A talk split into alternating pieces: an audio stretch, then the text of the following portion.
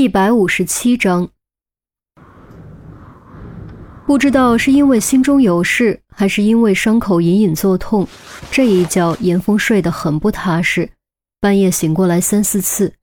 当第五次醒来，索性掀被子坐了起来，抓起床头的手机看了眼时间，不看还好，这一看才凌晨三点，本身还以为快天亮了呢。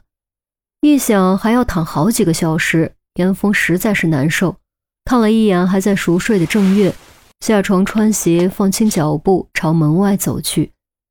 门外值夜班的特勤还真是敬业，这边门打开，立马就站了起来。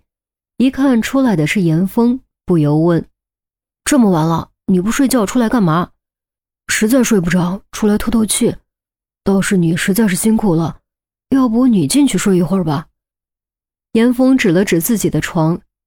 不用不用，我白天睡过了，晚上我值班可是睡不得。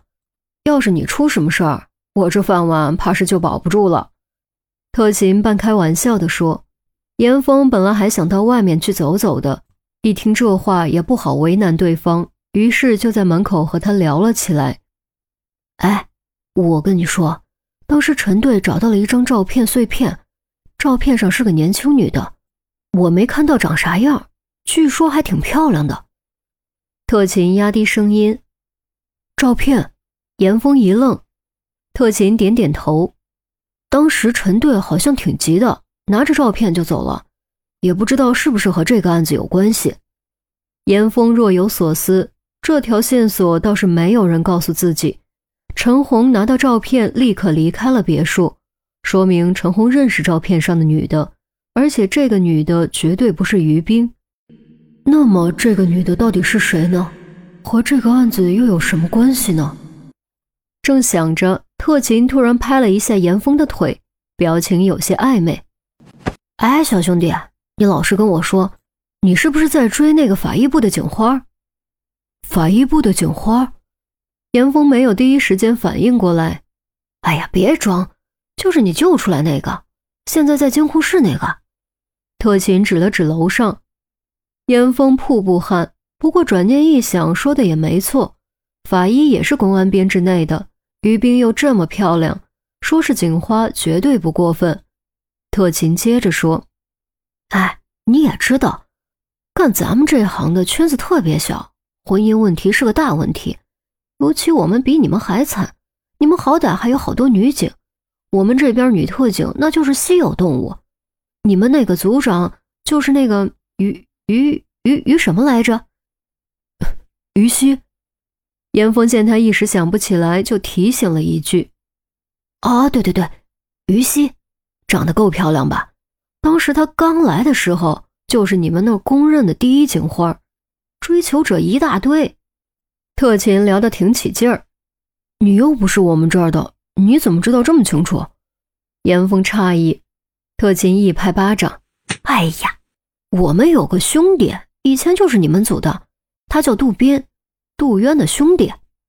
哦，严峰想起来了，当时杜斌就是他的追求者之一。哎，可惜人家瞧不上他，最后还是被一个刚毕业的年轻法医给追走了。特勤耸耸肩，显得挺惋惜。严峰道：“听你这口气，该不会也有想法吧？”我还真就不怕跟你说，要是他没结婚，我还真敢追。这么漂亮的女警，要是能追到手，那可是倍儿有面子。特勤话虽如此，说之前还是左右看了看，一副生怕被别人听到的样子。呵 呵可惜你没机会了。严峰笑：“我没机会了，你有机会啊。”特勤稍微拔高音量，严峰表情那叫一个尴尬。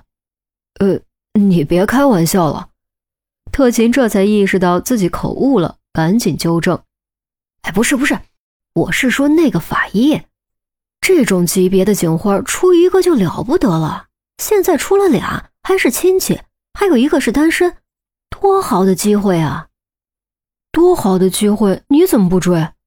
严峰反问。特勤咧咧嘴：“哎，不是一个圈子的，实在是不好接触。”而且他是个法医，这方面我估计我爸妈不会接受。严峰默然，虽然这么说很不公平，但的确大多数人都难以用公平的目光对待女法医和男法医。以于冰的外部条件、家庭条件，本来应该有大量追求者才对，但事实并非如此。其中绝对不止性格因素，恐怕职业也是一个重大的原因。我看你们俩挺般配的，你又救了他的命，这就是英雄救美呀！只要是个正常女生，绝对会产生好感。只要你不介意他是个法医，这时候一定要趁热打铁。我保证你的成功率非常高。特勤开始给严峰出谋划策，严峰苦笑，他还真是没看出来这家伙还有当媒婆的潜质。特勤一看严峰的表情，你这什么表情？该不会你也介意吧？不是因为这个，严峰摇摇头。那是因为什么？严峰斟酌了一下，才回答。其实我从来就没有做过结婚的打算，啊，单身族？特勤错愕，他当然知道现在有一个巨大的群体叫做单身族，但其中绝大多数都是被动单身，主观上还是有脱离单身的欲求的。像严峰这种从来没做过结婚打算的人，实在是非常罕见。不是，严峰没说下去，那是为什么？特勤追问：“论长相，虽然不敢和什么彭于晏相比，但严峰其实长得挺俊的，面部轮廓特别具有阳刚美。论身高，严峰也是个大高个，肩宽腰细腿长，还有一身结实的肌肉，体格那是没得说。论学历，算不上多高，但是正儿八经本科著名警校毕业。论经济能力，呃，这方面可能确实有点问题。”毕竟这个年纪的男生，又有几个有百万存款、有房有车呢？总的来说，严峰要长相有长相，要身高有身高，要身材有身材，要人品也有人品，就是目前穷了一点应该也不至于自卑到一辈子不愿意结婚吧。所以说，他感觉特别不可思议，完全不理解严峰不结婚的打算是从哪儿冒出来的。呃，我感觉有点困了，先睡了。谢谢你陪我聊天。严峰没有回答，笑了笑，推门返回病房。哎哎哎哎，你！特勤很想知道答案，却又不好进去追问，只能挠了挠头，将这份疑惑暂时压在心底。